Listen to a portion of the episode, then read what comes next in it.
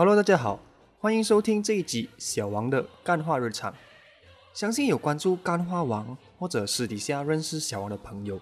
都应该经常看到小王在自己的个人的社交媒体或者干话王的 page 批评和嘲讽中国的政府，还有小粉红，又或者是那些本地的亲中人士，A.K.A 中华教。原因很简单，因为小王是一个不折不扣的反共人士。但如果要简单粗暴一点的标签，小王就是个反中人士，甚至也会被对面的人称之为牧羊犬。然而，其实我当然也不是逢中必反，毕竟中国这片孕育丰富文化历史和文明的土地，还是有它值得欣赏之处。而且，我本身也很喜欢中国历史，古装戏就更不用说了。当然，你也可以把我这个兴趣归咎于我身为华人的关系，就如一些人所说的。因为我们流着什么炎黄子孙的血，所以有必要把这些文化历史传承下去。但其实对我而言，它除了是一种身份认同，也是我们探究当今时事的其中一个参照。尤其是像中国大陆与台湾之间这种争议性的课题，更需要我们去深入理解背后的历史背景。今天这个课题呢，因为牵涉比较广，所以小王会分成上下两集。而在这一集呢。小王会先和大家简单的聊一聊关于中国的背景，还有是什么原因让小王从本来支持中共，到今天对中共可以说是恨之入骨呢？在下一集，小王会再和大家剖析为什么在这一个所谓的大辱华时代，反中情绪会越来越严重，而中国是不是真的一直以来就那么讨人厌呢？那么要讨论这一个课题之前，我们不得不先了解今天的中华人民共和国。还有它的对岸中华民国台湾之间的历史渊源，因为这段过去关系到一切反中或反共的论述，也就是独裁和集权统治，还有民主自由之间的对立。首先，我先来简单跟大家科普这两岸的近代史。事实上，中国在一九一一年清朝被革命党推翻之后，才结束了长达两千多年的封建君主制度。而当时领导一个叫中国国民党推翻清朝的其中一个主要人物就是孙中山，记住这一个人，因为他很重要。后来清朝被推翻以后，中华民国 （Republic of China） 成立，但当时整个局势是很不稳定的，所以陷入了军阀割据的时代。而在当时呢，一个继承马克思共产主义的政党成立，那就是中国共产党，我们之后呢就简称中共。然而，中共和国民党在当时是处于敌对的形势，一直到了中日战争，才有了所谓的国共合作抗日。八年抗战以后，日本无条件投降，当时中国的唯一政权仍然是中华民国。但是由蒋介石领导的国民党想要把毛泽东领导的中共赶尽杀绝，于是发生了国共内战。但国民党却反过来被中共的解放军打到退守台湾。最后，中国的大陆被中共全面解放。毛泽东于一九四九年在天安门广场宣布中华人民共和国 （People's Republic of China） 的成立，而中共是中国唯一的执政党，这也就是形成了我们今天熟悉的中国。至于当时被打到退守台湾的国民党，仍然保持着中华民国的国号，而且实际控制着台湾、澎湖、金门和马祖。也就是台澎金马的领土，在之后也实现了民主化，形成了我们今天认识的台湾。而我们刚刚一开始提到的孙中山，在今天的中华民国台湾被认为是他们的国父，但是在另一边的中国大陆却没有相同的待遇，只是把他尊称为革命先驱。当然，小王可能遗漏了一些重要的细节和历史事迹，那我这里也不多加的叙述。而且，两岸对于这段历史的诠释和观点也有些不同。毕竟，历史是胜利者写的。中共作为国共内战的胜利者，他们自然会把这段历史写成自己是中华民族的拯救者，而台湾是中国不可分割的一部分，有朝一日必定会收复台湾。而另一边的国民党呢，就会把中共描写为所谓的共匪，把中共恶魔化，并认为中国大陆是中华民国的沦陷区。有朝一日必定会反攻大陆。这两种不同的历史诠释，再加上双方各持己见，在没有任何交流和沟通的情况下，导致了今天两岸紧绷的关系。但今天这一集，我们不争论究竟台湾是不是属于中国的，因为这个课题如果要讨论的话，需要花一段很长的时间。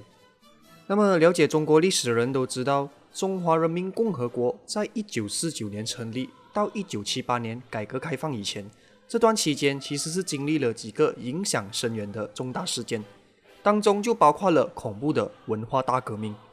基本上可以是说，中共这段期间想要借鉴苏联模式，落实所谓的社会主义，比如他们的计划经济、人民公社、大跃进、超英赶美的种种政策。最后都是以失败收场，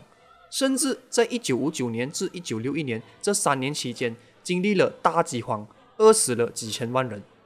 另外，他们也严厉打击异议分子，任何有不同意见的人，甚至是知识分子，都会被标签为反对社会主义的右派分子，然后被处决和迫害。这一个反右运动到了文革时期达到了巅峰，经历了长达十年的时间。一直到了一九七六年毛泽东逝世之后才结束。根据各方统计，文革期间的死亡人数从数十万到两千万不等。这段悲惨的历史也足以证明，中共在那时候要贯彻绝对的社会主义和无产阶级思想，对新中国的建设是彻底失败的。中国真正开始崛起是在邓小平提出改革开放以后，中国的经济得到高速发展。一直到今天，成为了全球的第二大经济体。所谓改革开放，就是对内改革、对外开放，不搞社会主义那套的计划经济。讲好听，就是建立社会主义制度下的市场经济；讲难听的话，就是拥抱资本主义来发展中国的经济。所以说，今天中国的经济成就根本就不是因为他们的什么社会主义的制度，而是借用了资本主义，再加上中央政府的独裁和集权统治。搞出了一套自己的中国特色社会主义，所以大家想想，这不是很讽刺吗？不过老实说，小王以前对中共其实没有那么的反感和厌恶，相反的，小王曾经也陷入过支持中共的陷阱。当时小王认为，每一个国家都有适合自己的制度，因为一切都只是价值观的差异。比如小王会觉得，中国是一个很大的国家，因此需要一个集权的政府才有办法治理，又或者说。民主自由只不过是欧美国家想要控制其他国家的手段，认为民主制度不一定适合每个国家，而中国可以选择走自己的路，用自己的方式来治理自己的国家。最重要就是人民在中共的治理下可以幸福生活，甚至还有用中国达到的种种经济、军事和科技成就来合理化中共这种集权的稳定统治。小王还一度掉入了中共的中华民族共同体的大外宣，认为只有中国可以带领中华民族的复兴，并且骄傲地站在世界的舞台。总之，小王以前会以各种理由来捍卫中共的统治，基本上是跟中华胶没有什么区别啦。包括那时候香港因为逃犯条例而爆发的示威暴乱，小王都是选择站在警方和港府的立场，认为那些示威者都是暴徒。扰乱了香港的秩序，现在想起来，还真的是很想给那时候的自己一巴掌扫下去。那么是什么原因让小王一百八十度的转变，到今天那么反对甚至憎恨中共呢？无独有偶，就是因为这一个席卷全球的新冠疫情。关于这个疫情的源头，各界都有着不同的争论，但普遍都认为是从中国武汉开始爆发。虽然中共当局是极力否认这些指控。并尝试通过各种途径想要甩锅给其他国家，但也避免不了被冠上元凶的称号。原因很简单，因为中共从疫情爆发一开始至今都从来没有透明化过自己的制度，就连世界卫生组织想要到武汉进行病毒源头的调查，也被当局拖了接近一年的时间。众所周知，当初这一个病毒在武汉开始感染的时候，中共为了不引起恐慌。选择用各种方式来隐瞒病情，一直到了病毒已经扩散，才突然宣布武汉封城。结果很多人在那时候都已经逃离了武汉，病毒也因此传不到全世界。有些人当然会说，这一切都是子无虚有的指控，并没有明确的证据可以证明病毒就是从武汉开始传播。那如果事实真的是如此，为何中共不一早就开放让示威的人员进去调查，来证明自己的清白呢？为什么要拖了一年才允许调查工作呢？难道背后有什么不可告人的秘密吗？这一个疫情造成的影响，相信不用我多说，大家也应该知道，而且也都牵连其中。我们国家从去年三月开始 MCO，到今天已经过了一年多的时间，却还是看不到疫情结束的曙光。这段期间，除了疫情带走的人命，让许多因为感染新冠肺炎去世的人无法照常办丧礼，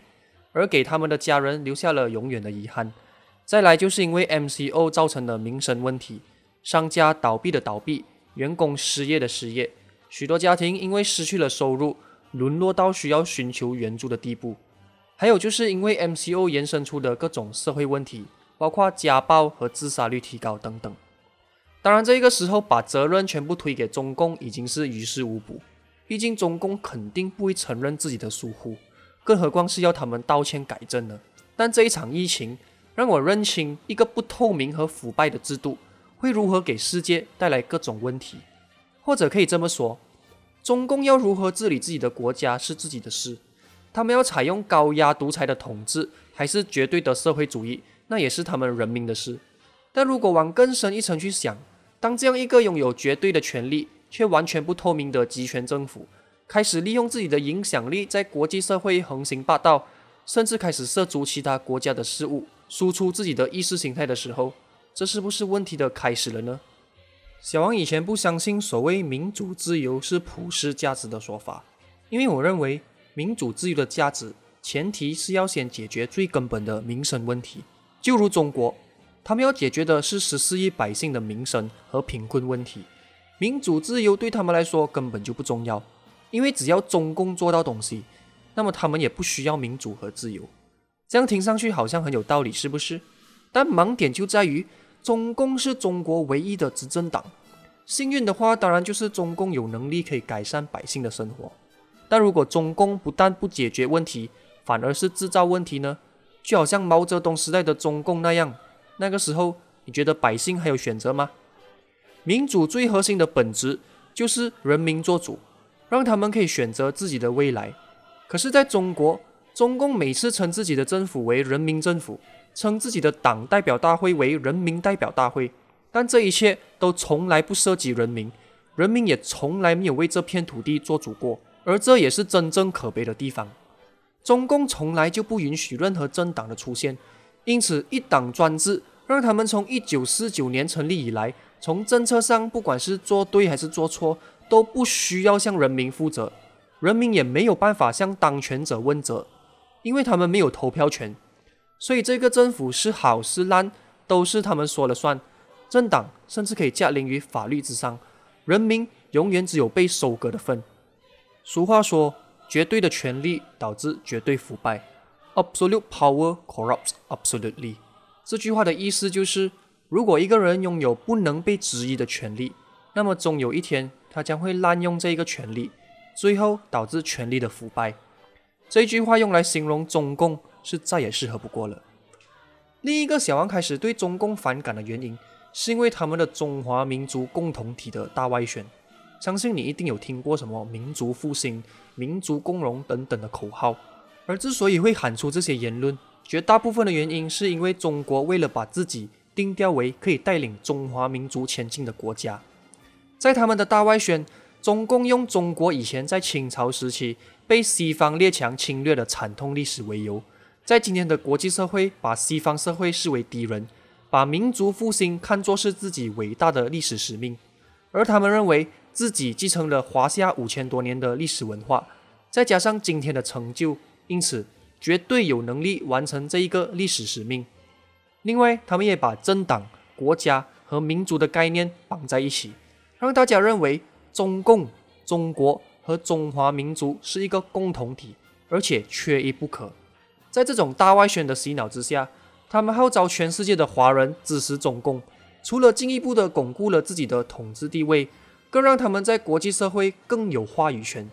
老实说，小王也曾经掉入过这种大外宣的陷阱，但还好我后知后觉，及时从这一个自我膨胀和自我感觉良好的大外宣意淫中醒来。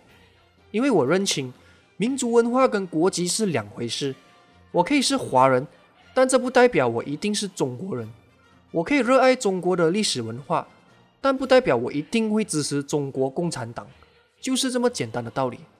好了，不知不觉跟大家也聊了一段时间了，今天先暂时聊到这里。其实小王反攻还有很多大大小小的原因，我会在下一集继续跟大家深入聊聊。另外呢，我在干花王的 Instagram 也开设了一个线上调查，你可以到那里去分享你为什么会不喜欢中共或者其他看法哦。我会在下一集跟大家分享我收到的答案。那么我们下一集见，拜拜。